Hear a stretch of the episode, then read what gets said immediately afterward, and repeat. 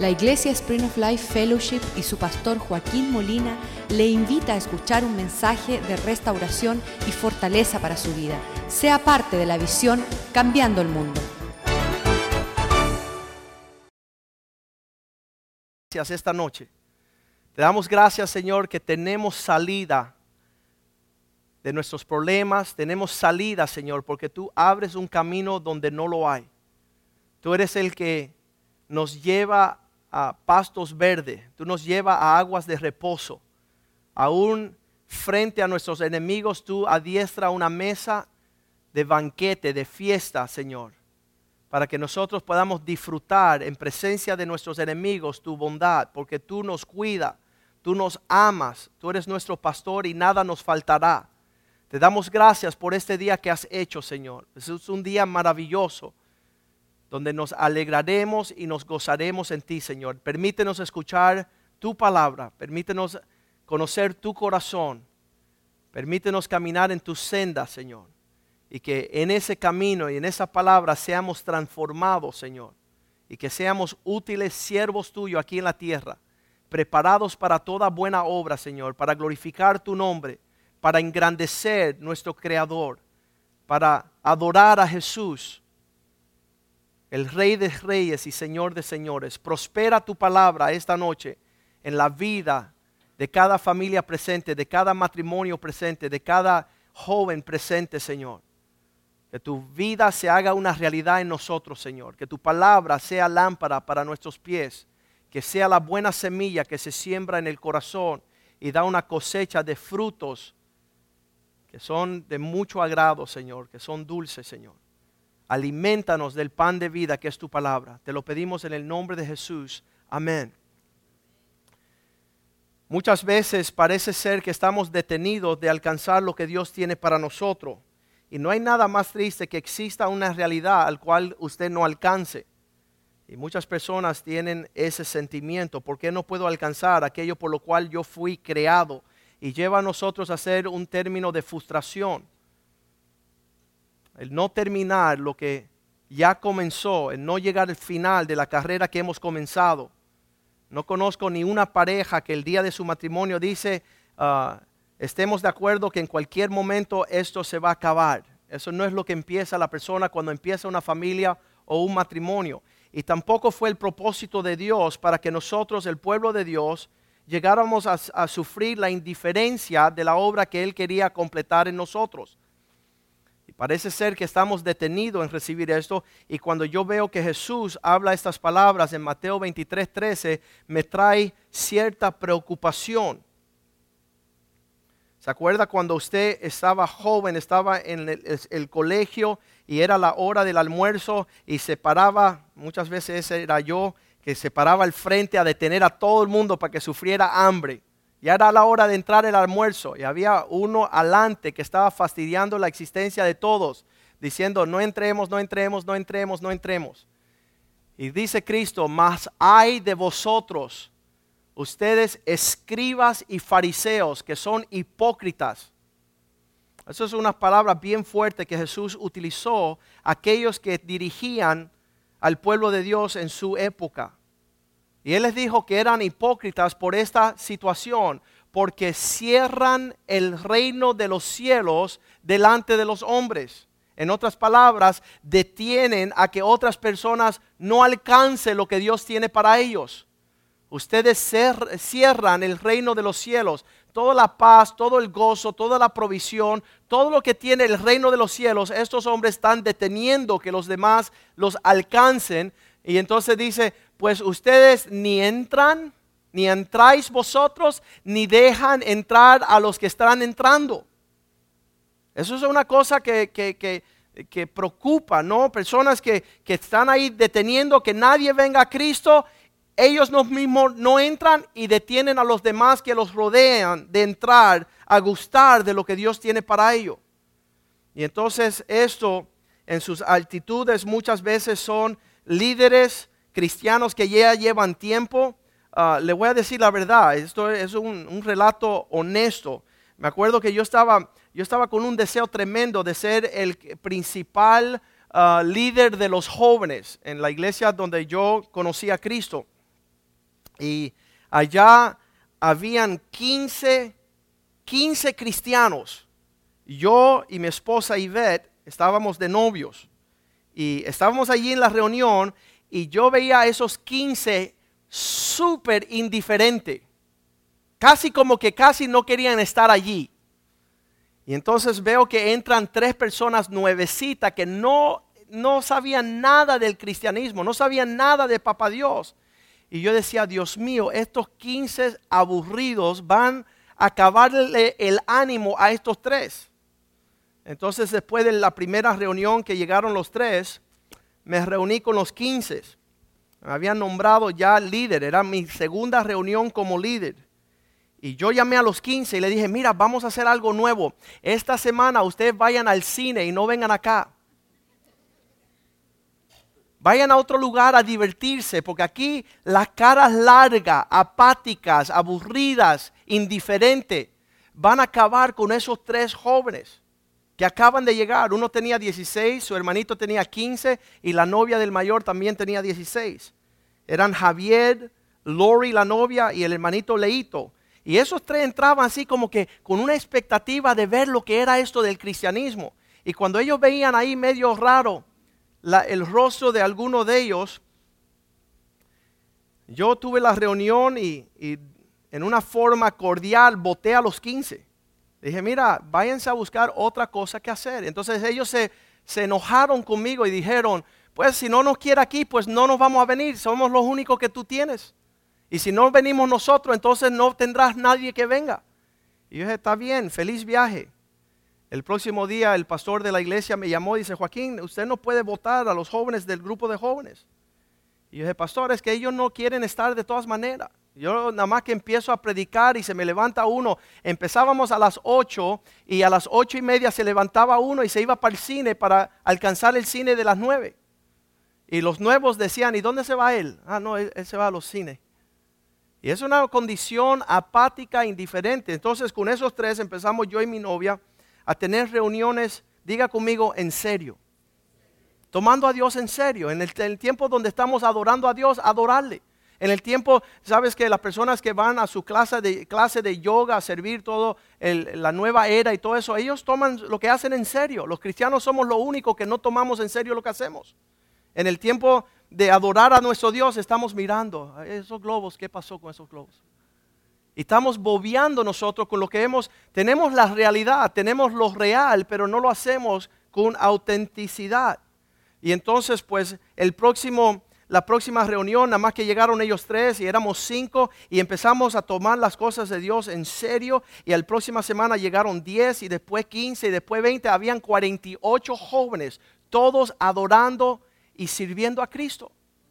Se enteraron los 15 que había un medio ambiente bien rico porque estaban llegando jóvenes de todas las edades, de todas las escuelas en Miami y, decían, ellos queremos regresar. Y yo dije, regresen, pero vengan con la actitud de servir a Dios como Él se lo merece. No vengan aquí a dar sus obras, no vengan aquí a, unas caras aburridas, unas caras largas. Y eso es lo que sentía Cristo cuando estaba hablando con, con aquellos líderes de entre su pueblo. Decía, ustedes son una, un, un gran número de hipócritas porque ustedes ni dejan que otro entre y ustedes tampoco entran. No dejan que otros gusten. Pues el grupo de jóvenes, ellos regresaron y empezó a crecer. Ya estaba llegando más de 150 jóvenes y los, las familias, los padres. Y ya Dios estaba restaurando los hogares. Y esta iglesia es el fruto de ese grupo de jóvenes. Por eso usted está aquí en este día. Y nuestra batalla es mantener que esto sea un lugar genuino. No somos perfectos, pero queremos acercarnos lo más cercano a lo que Dios quiere. Y eso requiere que exista un fuego en nuestro ser. Me acuerdo que una vez, un sábado, después del grupo de jóvenes salimos a bolear y estaba Joey y Zuleika, que es una pareja que está frente a los matrimonios hoy día. En ese entonces estaban de novios se estaban conociendo y fueron a la esquina con una pareja que había llegado los jóvenes, Carlos y Anesca, y que fueron a, bolear después de la reunión y, tú sabes cómo son las mujeres que se acompañan al baño, ¿verdad? Entonces allí Anesca dice, voy al baño y Zuleika le dijo, bueno, te acompaño y se fueron las dos al baño de la bolera, donde estaban allá los, no sé cómo le dicen ustedes, los bolos. Y estando dentro del, del baño, Zuleika le dice, ay, el Señor ha sido tan lindo conmigo porque Dios está siendo tan bueno. Y la, la muchacha le dijo, mira, con todo respeto, ya no estamos en el grupo de jóvenes, no me hables de Dios. Y, la detuvo así de rampán. Mira, esto yo lo hago allí porque es allá se hace eso. Pero ya que estamos en nuestro lugar, hazme el favor y no me hables más de Cristo. Y sabes qué? Les puedo decir que ese matrimonio, el, el joven tenía que haber pensado más antes de casarse con una muchachita de esas.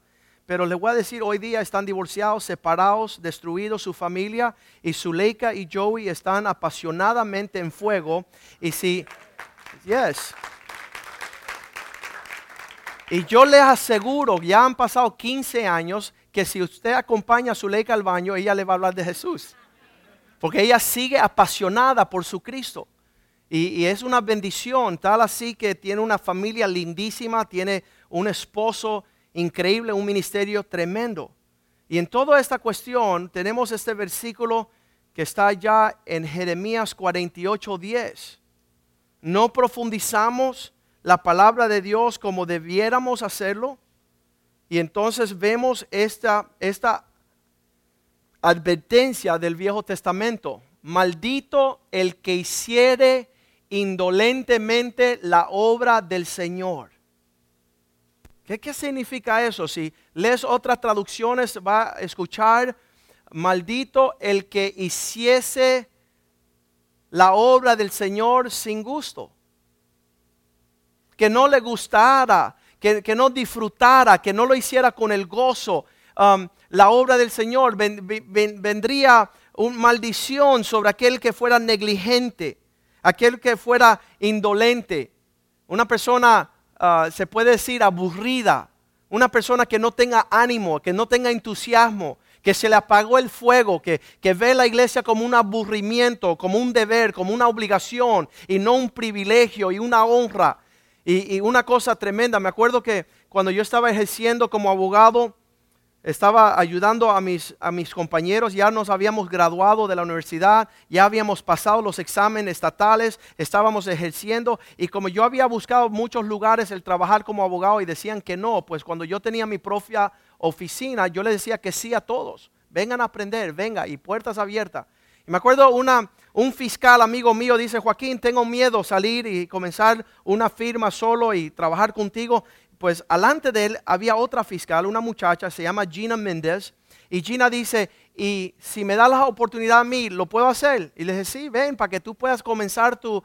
Ella es tremenda abogada, hoy día tiene su propia firma. Le dije, sí, venga y comienza. Su, eh, su papá es abogado, Eduardo Méndez. Él tenía su propia oficina, pero no tenía eh, el denuedo de, de dejar su hija comenzar. Y ella dijo, y si voy allí, ¿tengo que ir a tu iglesia? Como que tú lo estás haciendo para que yo tenga que ir a tu iglesia. Le dije, no, no te equivoques. El ir a mi iglesia no es una obligación, es un privilegio. El participar con el Dios que nosotros participamos no es una imposición. Eh, vaya, en un día de fiesta tú quisieras participar con lo que estamos participando. ¿Y sabes lo que sucedió? Ella vino a mi bufete, nunca vino a la iglesia, pero allí, conociéndola ya más estrechamente, ella perdió su primer matrimonio porque no podía salir en cinta. ¿Y cuántos saben que Dios hace que los bebés crezcan en el vientre?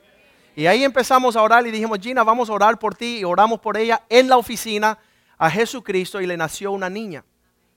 Y ella estaba, ese es su segundo matrimonio. Y el papá siempre le decía, Gina, ah, ese muchacho que te dio el trabajo, ese abogado que es cristiano, tiene un pececito fuera de su bufete y, y tú sabes que hace mucho alarde, que él es cristiano, pero yo quiero saber en la profundidad de su oficina que si es, verdaderamente cristiano, el trato con sus clientes, la economía, la verdad, el trato de- de- y ella dice, papá, este hombre, he's the real thing. Ese tipo es verdadero, es legítimo, lo que él hace lo hace genuinamente. Y, esa fue la realidad de muchas personas, pensar que el hacer la obra del Señor es una imposición. Y dice, maldito aquel que no viva para el Señor sirviéndole, haciendo la obra del Señor en una forma de un- una fluidez. Le voy a decir algo, solo lo puedo comparar como un fuego ardiente. Es algo interno, es algo que nadie te puede eh, obligar o animar, es algo que, que tiene que quemar. El fuego del Señor tiene que quemar en ti para poder servirle a Él. Y entonces dice, maldito el que detuviere de la sangre su espada. Quiere decir eh, que, que, cuando salga a la batalla del Señor, no defienda la causa del Señor. Y sabes lo que lleva a eso muchas veces, que las personas ni siquiera saben si tú eres mormón o testigo de Jehová o si tú eres musulmán, eh, no saben nada. Y sabes qué, responsabilidad suya, que sepan que Cristo es el camino, la verdad y la vida. Que Cristo es el que salva, que Cristo es el que sana, que Cristo restaura los matrimonios. Y si hay una razón por la cual yo predico a Cristo es porque vi la restauración de la casa de mis padres. Cuando mi papá y mi mamá estaban después de 25 años divorciados y ver que Cristo sanó esa relación y hoy día andan de luna y miel y hace más de 28 años. Están disfrutando 19, 16 uh, nietos. Están disfrutando la, época de, su matrimonio. Ya, ya acaban de celebrar 50 años de casado. Y solo Cristo hace eso una realidad. Y entonces ahí vemos que el Señor dice, no sea negligente. Muchas veces Cristo dijo en Isaías 56, 10, mi pueblo son como unos perros de guardia que están dormidos. ¿Sabes lo que es un perro de guardia que duerme? Ahí entra el ladrón, está acabando con toda la familia. Él, él no está avisado, no está preparándose. Dice que los que están guardando su casa son unos ciegos son ignorantes, todos ellos perros mudos. El otro día fui a la casa de Manuel y Simón, ellos tienen un perro bien viejito, 17 ah, años y yo no sé cuánto eso es en edad de perro, pero de bien viejito. Y cuando yo abro la puerta, él miró para adelante y yo estaba atrás. Y yo decía, ¡Oye! Y él se miraba para adelante. Está mudo, está sordo, no, no sirve un perro así. Ya está viejito. Y Dios no quiere que su pueblo sea un pueblo um, sin sabor, sin, sin un fuego ardiente de poder estar listo a hacer la obra del Señor. Y vemos que, que uh, David hablaba en esos términos en el Salmo 39.3. Yo quiero alinearme. Y si va a haber un hombre de Dios en la faz de la tierra en este tiempo, quiero que sea yo. Yo no estoy en esto por, por otra razón. Si, si existe un cristiano y, usted es el cristiano, muéstrelo. El mundo está lleno de, de, propagar sus necedades. Y nosotros que tenemos la sabiduría de Dios, somos calladitos, no queremos que nadie nos estorba. Eh, ¿y, qué pasa con usted? No, es que el fuego del Señor en mí está profundamente allá abajo, hondo, hondo, hondo, hondo. Usted ni se da cuenta. ¿Sabes qué? Sáquelo afuera. Empiece a eh, mostrar la realidad de la presencia del Señor.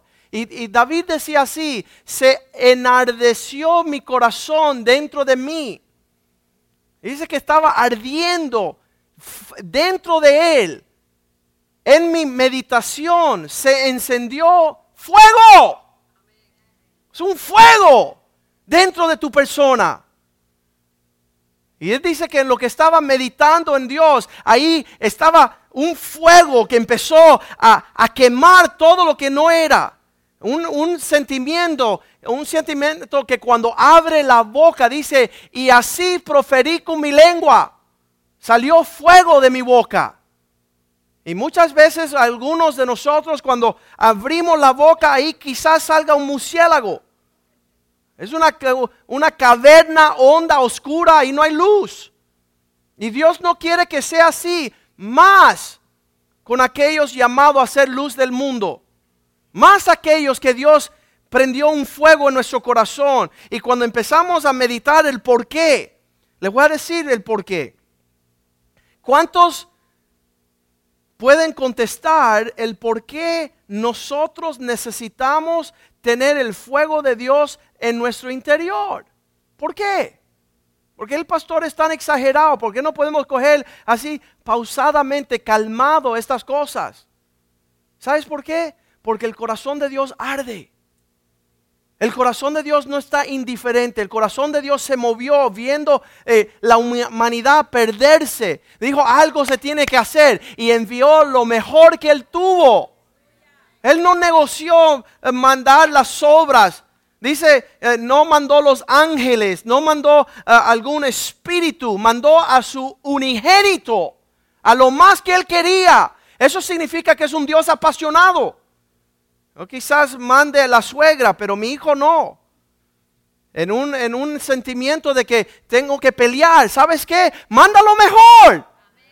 deja que el fuego de Dios arde en tu ser para que no te comprometa. Un pastor amigo dice, ah, Joaquín, tú no eres un pastor que dice que no podemos beber cervezas, ¿verdad? Y es un pastor y está bebiendo cerveza.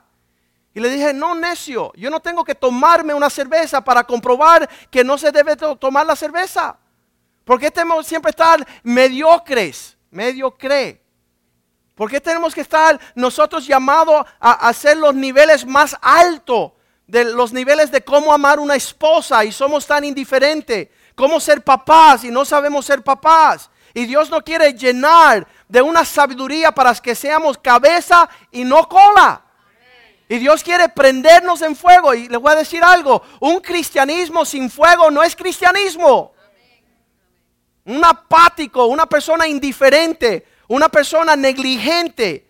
Dice primera de Timoteo 2.3 que Dios así lo miró bien, aceptable en su vista. Mostrar su salvación, porque esto es bueno y agradable delante de Dios nuestro Salvador. Porque hay que tener fuego en nuestro ser. Porque nuestras palabras tienen que traspasar a aquellos con quien compartimos. Qué horrible. Un cristiano que no puede ni pasar su catarro. No puede traspasar y ser contagioso de la bendición del cielo. Ni entran ni dejan entrar. Versículo 4 dice, porque Dios desea, el cual quiere que todos, digan conmigo todos, Dios no tiene acepción de personas. Él quiere que todos los hombres sean salvos. Aún los musulmanes, aún los, los hindú, aún los ateos, aún los pornográficos, aún los, los malvados. Dios desea. Es una pasión que tiene Dios para la salvación de todos los hombres. Y que vengan al conocimiento de la verdad. Dios, Dios eh, es apasionado con esta realidad. Y si usted dice conocer a Dios, usted tiene que, ese fuego que está en Dios tiene que estar en vosotros. Tiene que estar ahí vigente. Tiene que ser, acuérdense el término flamable, ¿verdad? Una chispa que prende un fuego. Una lengua que prenda un bosque. Un hombre que cambie la sociedad, que cambie su familia, que cambie su industria, que sea utilizado como una arma, como una espada de fuego. Así, así, le puse, así le puse a mi tercer varón, se llama Brandon, se significa espada de fuego. Y yo sé que él va a ser así. Yo sé que todos mis hijos se van a parar a decir, esto es servir a Cristo. Esto es ser un hombre de Dios. Esto es ser una familia. Esto es la verdad. Y sabes que apáticamente nosotros la verdad la decimos con tanta indiferencia que aún los mentirosos están con la apariencia de decir la verdad. Lo dicen con tanta confianza. No, porque yo estoy con tres mujeres y yo dejé mi esposa y estoy con otra. Y lo dicen con tanta, con tanta seguridad y certeza y son los necios. Y pueden decir amén. Son los necios. Hombre verdadero es el que tiene una esposa y la ama hasta la muerte. Eso es lo que Dios quiere. Y ese fuego no es mío porque yo no nací conociendo estas cosas. Nosotros no sabíamos cuál era la línea. No sabíamos cuál era, era la senda. Pero Cristo sí la conoce. Él dijo, yo soy el camino. Yo soy la verdad. Yo soy la vida. En Lucas 12, 49 vemos las palabras que Cristo estaba animado por a ver si podía prender en fuego a aquellos que se acercara a él, diciendo estas palabras, fuego vine a echar en la tierra, fuego vine a derramar en la tierra. Y quisiera Y cómo quisiera yo que ya se hubiera encendido. Dios quería prender a los hombres en el fuego del cielo. Que usted fuera un luminar, una réplica de lo que es un, un ser lleno de la gloria del Señor. Y así fueron todos los siervos de Dios. Dios se dejó conocer en Deuteronomio 4:24. Yo soy un Dios celoso, soy un Dios fuego consumidor. Eso es lo que Dios es. Dice que los hipócritas van a temblar en su presencia en los cielos. Porque dice, ¿quién entrará entre el fuego eterno? La presencia de Dios es un fuego. Y saben, no es el fuego este que quería mandar los discípulos. ¿Se acuerdan la semana pasada que pasaban por una aldea y no recibieron el Evangelio? Y regresó Santiago y Jacobo a Jesús y le dijo, Señor, ¿quiere que mandemos fuego del cielo para acabar con ellos? El fuego del Señor no es de juicio. Eso vendrá en el lago de fuego, hermanito. Si no te llenas de fuego ahora, yo te prometo que vas a, llenarte de fuego después. Porque dice que los incrédulos y los cobardes terminarán en el lago de fuego. Dios lo echará ya, en esa fila de los impíos, de los incrédulos. Pero lo que Dios desea desde antes, esto es el Viejo Testamento, dice, porque el Señor tu Dios es fuego consumidor, un Dios que lleva una realidad de su celo por su obra. Por eso Él no deja que nadie nos toque. Él no deja que nada, eh, eh, mira, Satanás no se atreve a acercarse a nosotros sin pedirle permiso a Dios. No puede venir a nuestras casas. Y una persona me dijo, pastor, pero eso es en el Viejo Testamento. Pues vamos a Hebreo 12, 29. En el Nuevo Testamento dice el 28, eh, debemos de servir a Dios en una forma aceptable.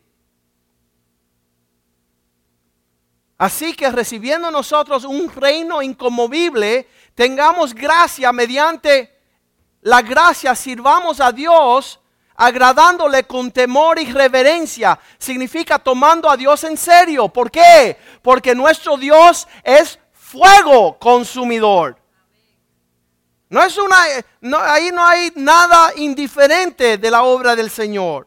Él es fuego consumidor. Me recuerdo de Elías cuando los profetas de Baal andaban por allí. Y dicen que en lo que Estaban tratando de invocar a sus dioses, empezaban a cortar sus sacrificios para que sus dioses falsos se movieran. Y Elías empezó a burlarse de ellos. Dice, mira, su Dios no puede hacer nada. Ahora, para que ustedes sepan quién es mi Dios, échale cuatro barriles de agua a esa madera, a ese sacrificio, para que usted vea el poder de mi Dios. Imagínese usted llenar el sacrificio. Leámoslos en Primera de Reyes 18, 33. Elías pidió que, que se pudiera echar cuatro barriles. Primera de Reyes 18, 33. Preparó luego la leña y cortó el buey en pedazos y lo puso sobre la leña. 34. Y llenar cuatro cántaros de agua y derramarlos sobre el sacrificio y sobre la leña y dijo, hazlo otra vez y otra vez. Son doce, ¿verdad? Hicieron. Y dijo aún, hacerlo la tercera vez. Y lo hicieron la tercera vez. ¿Qué significa esto? Que en lo que el mundo nos tira cántaros de agua para eh, desafiar y retar a nuestro Dios, nuestro Dios es fuego. Es poder. Es la manifestación de gloria. Y venga cualquier impedimento y venga cualquiera dificultad y nuestro Dios tendrá la victoria. Y dice el verso 35 que estando allá en, ese, en esa situación, esta es eh, una competencia, versículo 35, de manera que el agua corría alrededor del altar y también se había llenado de agua la zanja. Ahí no había truquitos, ahí no había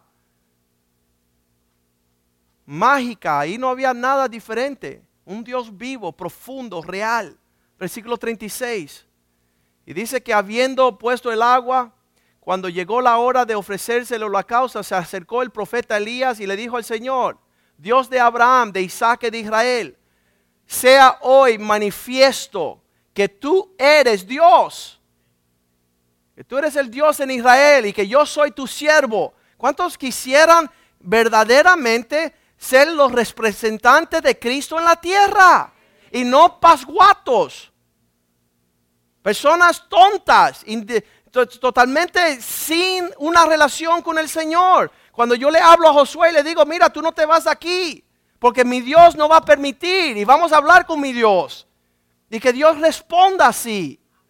Así es que conocí yo a Cristo con una viejita que me dijo, Joaquín, tu anillo que se perdió en alta mar, Dios te lo va a devolver. Y yo le dije, mira viejita, ya tu religión te está afectando tu mente.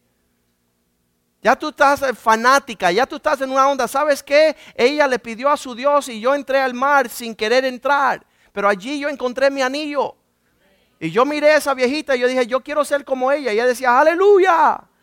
Y decía, ¿cómo uno habla con Dios de esa forma? Yo quiero hablar con Dios de esa forma.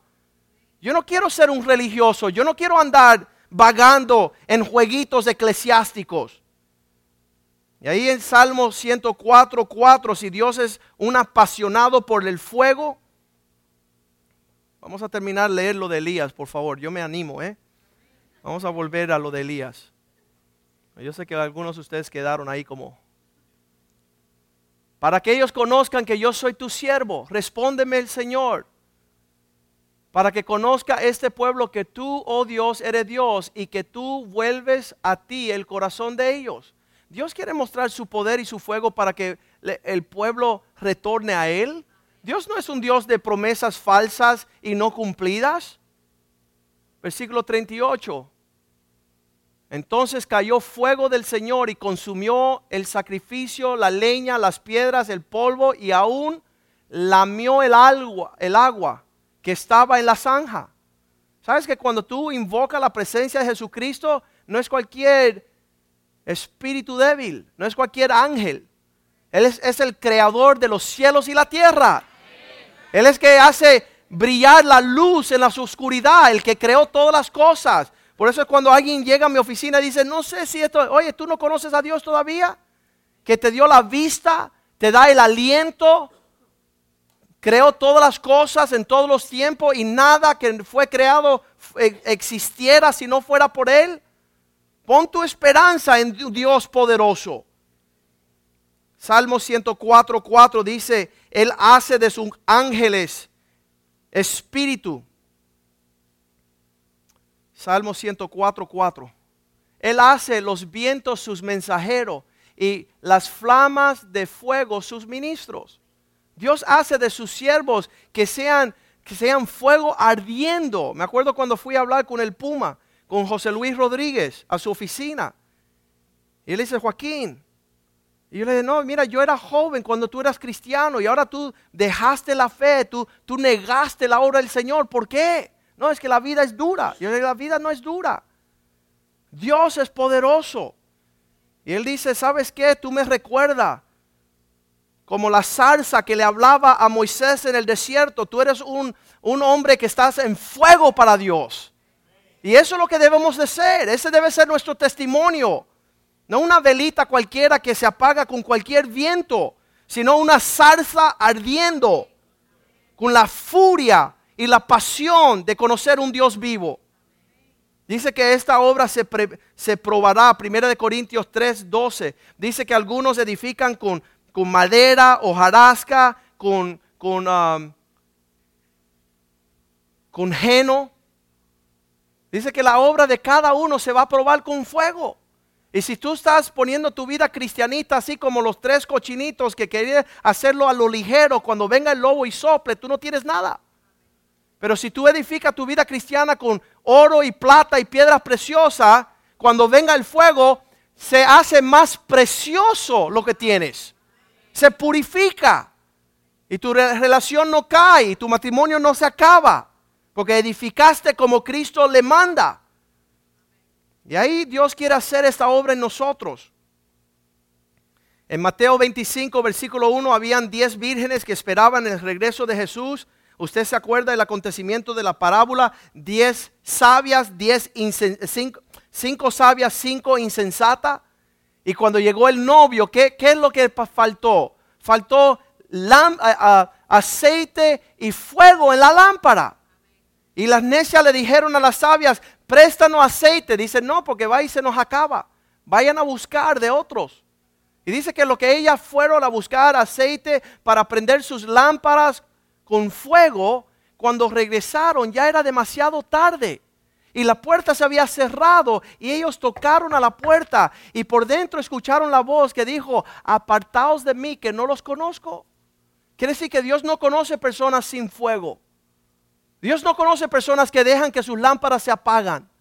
Dios no quiere tener una relación con cristianos indiferentes, mediocres. Dice que yo quiero que seas caliente o frío, pero por más que tú eres tibio, te vomitaré de mi boca. Eso es Cristo hablando. Y dice, Él respondió, de cierto os digo que no los conozco a ustedes. Yo no conozco un pueblo sin fuego. Yo no conozco un, pueblo que yo no he depositado mi presencia en su corazón. Le decían a John Wesley, el gran predicador, le decían, ven acá, ¿por qué tú tienes tantos resultados y tantas personas están conociendo a Cristo a través de ti? Dice, porque yo estoy en fuego por el Señor y ellos vienen a verme arder en su presencia. Yo soy una antorcha en este mundo para que las personas conozcan un Dios vivo. Y eso es lo que se trata, ser un cristiano. Y por eso hemos pasado los últimos 14 años pidiéndole a aquellos que son mediocres, indiferentes, hipócritas, no genuinos, de doble ánimo, que vayan a otro lugar a perder el tiempo. Que esto no es un circo, que esto no es un, un show, esto es la, estar en la presencia de Dios. Esto es servir a un Dios vivo, tener un celo por las cosas de Dios. Acordamos del acontecimiento que cuando Cristo caminaba en Lucas 24, 32, dice que resucitó de los muertos y en el camino de Maús habían dos muchachos que iban caminando y Cristo se le acercó a ellos. Y cuando Él empieza a relacionarse con ellos y Él se desaparece, Él se va, después de decirle muchachos, no se desanimen. Las escrituras muestran esto y esto y esto y esto. Y les compartió a ellos en el medio del desánimo de ellos, y mira lo que ellos dicen, y decían el uno al otro, ¿no ardía nuestro corazón en nosotros mientras Él nos hablaba en el camino, cuando nos abría las escrituras?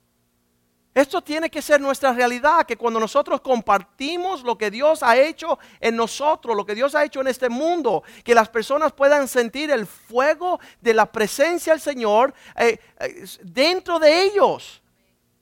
Cuando llegó Jorge Caracol aquí hace año y medio atrás, deseando hacer algo con jóvenes, en, en una media hora fue traspasado con el fuego de Dios. En una conversación genuina, auténtica.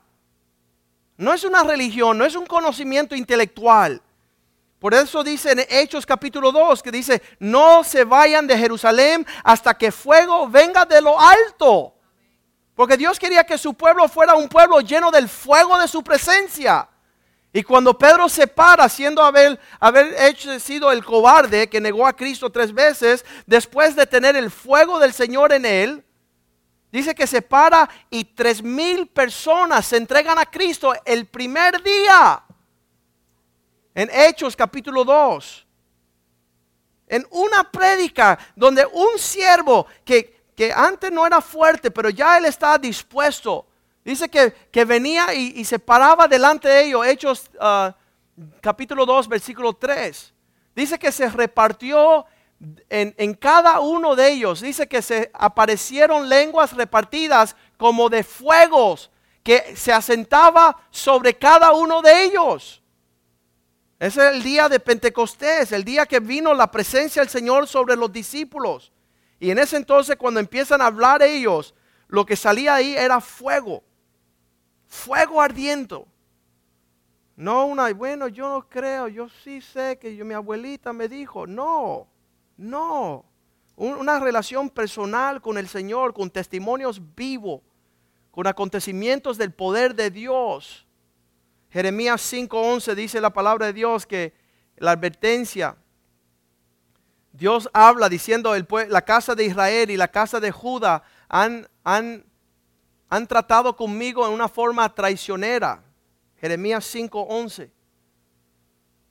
Porque resueltamente se rebelaron contra mí la casa de Israel y la casa de Judá, dice el Señor. Versículo 12.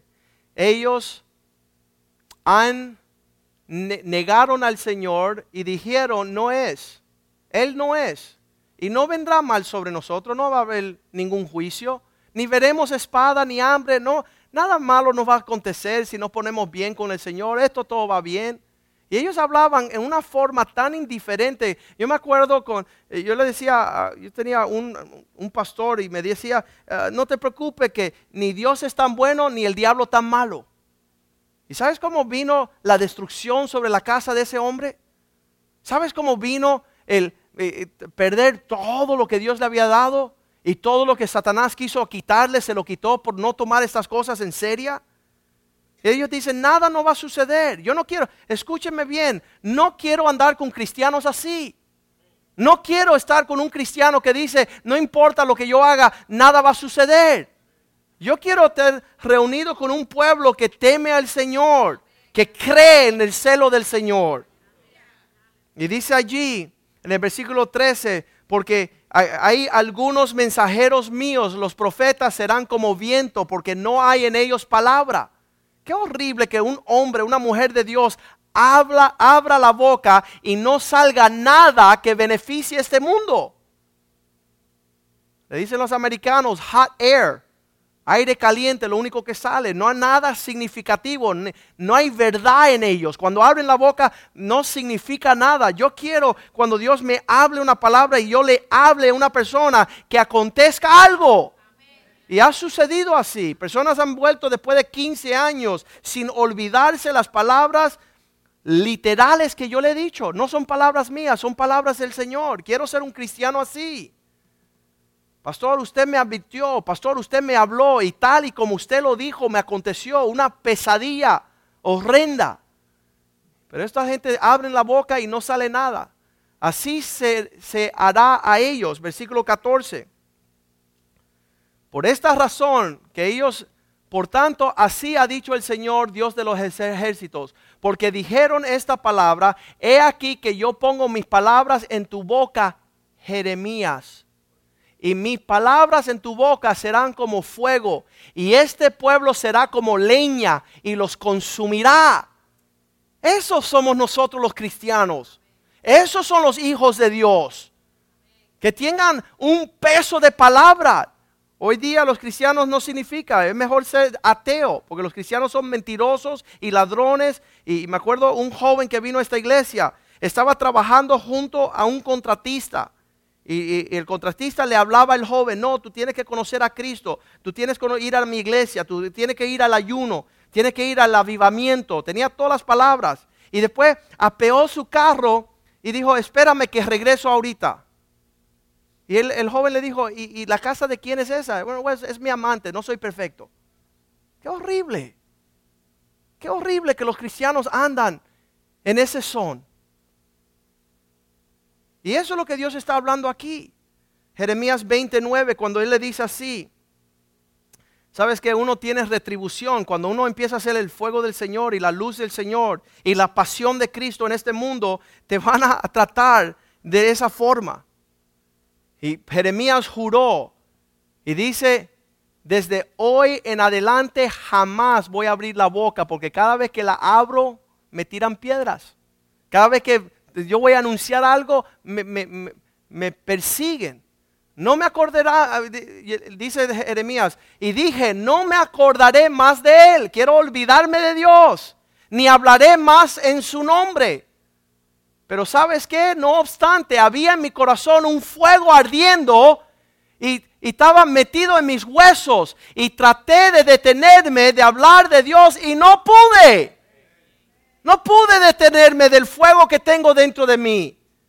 Yo no puedo. Me, decía un amigo mío, oye Joaquín, cambia el tema, ya no quiero escuchar más de Cristo. Y yo le dije, mira, siempre proclamaré a Cristo toda mi vida. Aunque me cuesta la vida, voy a predicar. Voy a hablar de la fidelidad de un Dios amoroso, un Dios bueno, un Dios bondadoso. Y las personas eh, ah, la semana pasada me habían dicho en una estación de televisor, ven acá, tú no tienes pensamientos propios. Y yo, no, antes eran como los tuyos, tan necios como los tuyos. Pero hoy día lo único que puedo decir es que Dios es bueno y para siempre su misericordia. Para siempre. Y Jeremías decía, yo no quiero hablar más. No quiero hablar más del Señor, pero ¿sabes qué? El fuego en mí no me lo permite. Vamos a seguir a Hechos 17, 16. 17, 16. Esto es Pablo, está caminando sobre las calles de Grecia, está en Atenas. Está por allí caminando Pablo y dice, mientras Pablo los esperaban en Atenas, su espíritu enardecía viendo a la ciudad entregada a la idolatría. ¿Sabes que cuando el Espíritu de Dios está en ti y estás viendo a alguien bajar su rodilla y servir a otra cosa, la idolatría es servir una cosa que no te puede ayudar. Tiene cabeza, tiene ojos, mas no ve. Tiene cabeza, no piensa. Tiene oídos, no escucha. Tiene boca, no habla, pies no andan, manos no tocan. Tiene nariz y no huelen. Todas esas cosas que nosotros estamos entregados para servirle, que no nos traen un beneficio, es idolatría. Y Pablo miraba a esas personas diciendo, yo no puedo creer que están perdiendo su energía y su tiempo sirviendo aquello que no los bendice a ellos.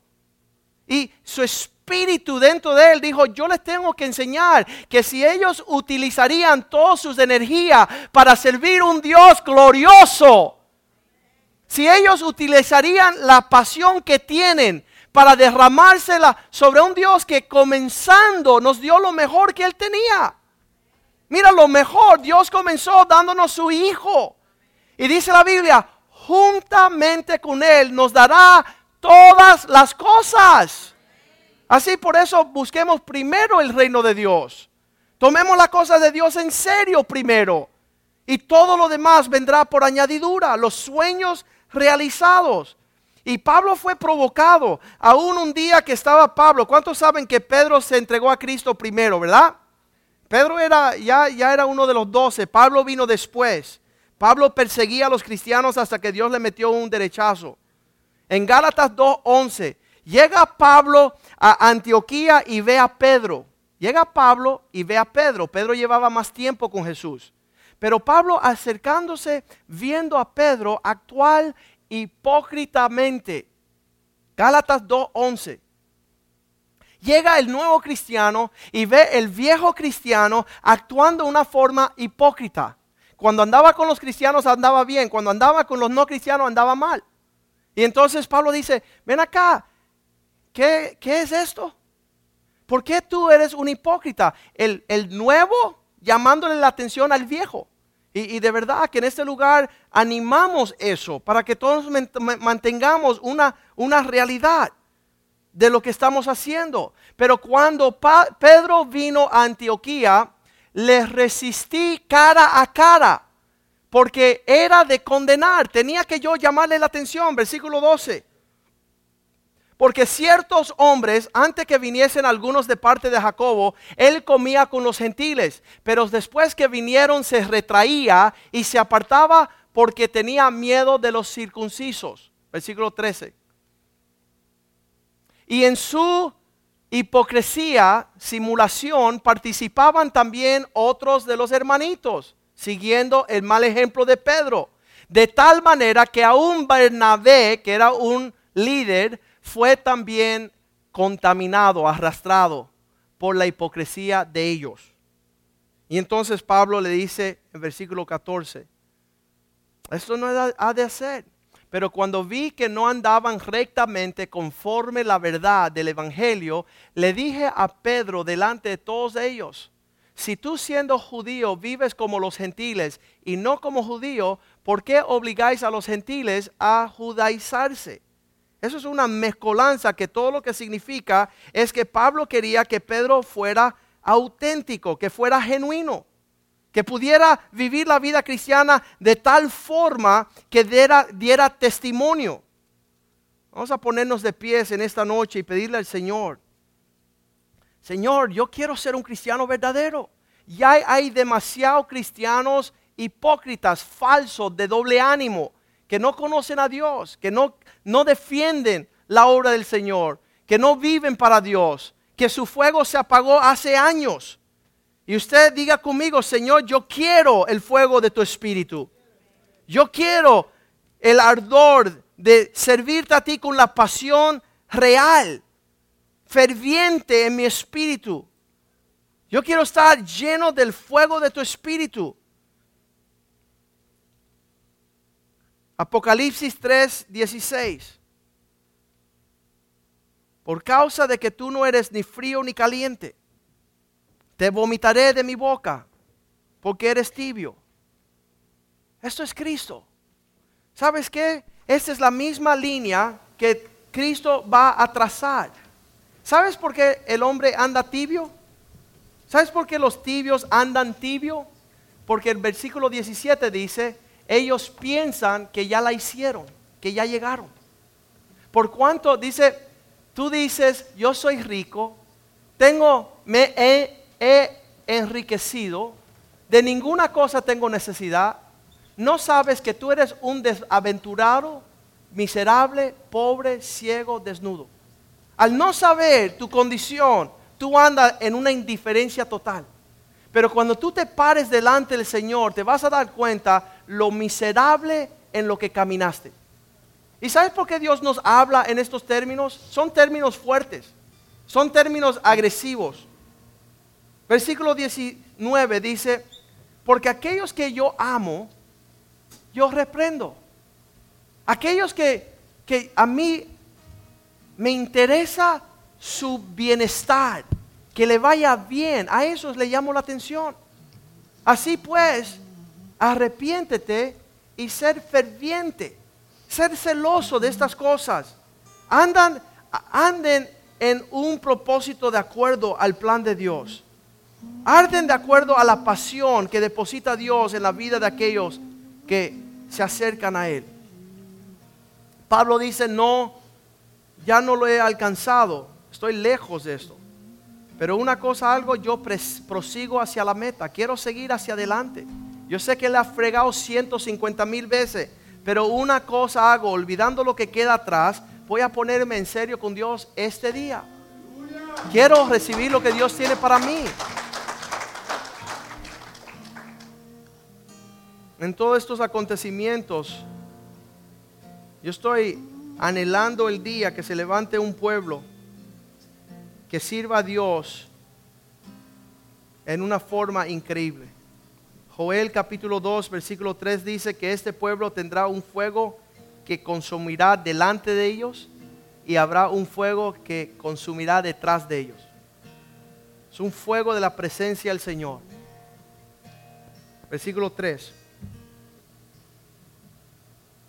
Señor, pon tu fuego en este pueblo, para que delante de él consumirá fuego y tras de él abrazará la llama.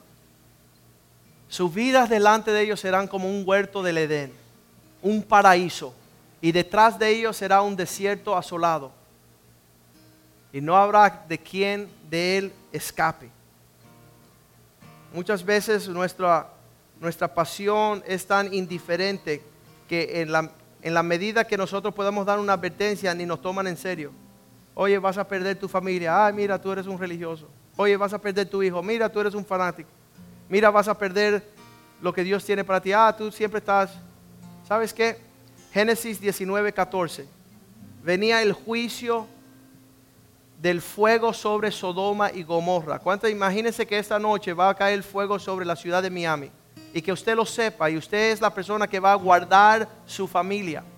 Y Lot llega en ese, en ese día a advertir a su familia y le dice, muchachos, mira lo que dice, entonces salió Lot y habló a sus yernos, a los que se estaban comprometiendo con sus hijas y los que habían de tomar sus hijas y dice, levantaos y salir de este lugar porque el Señor va a destruir esta ciudad. Ese fue el mensaje que él traía pero lo dijo en tal forma que ellos no podían apreciar la seriedad. Y le dice la palabra, más le pareció a sus yernos como que él estaba burlándose, como estaba tomando a la ligera las cosas. ¿Sabes qué? No quiero que las personas me conozcan como una persona, un predicador que tome las cosas a la ligera.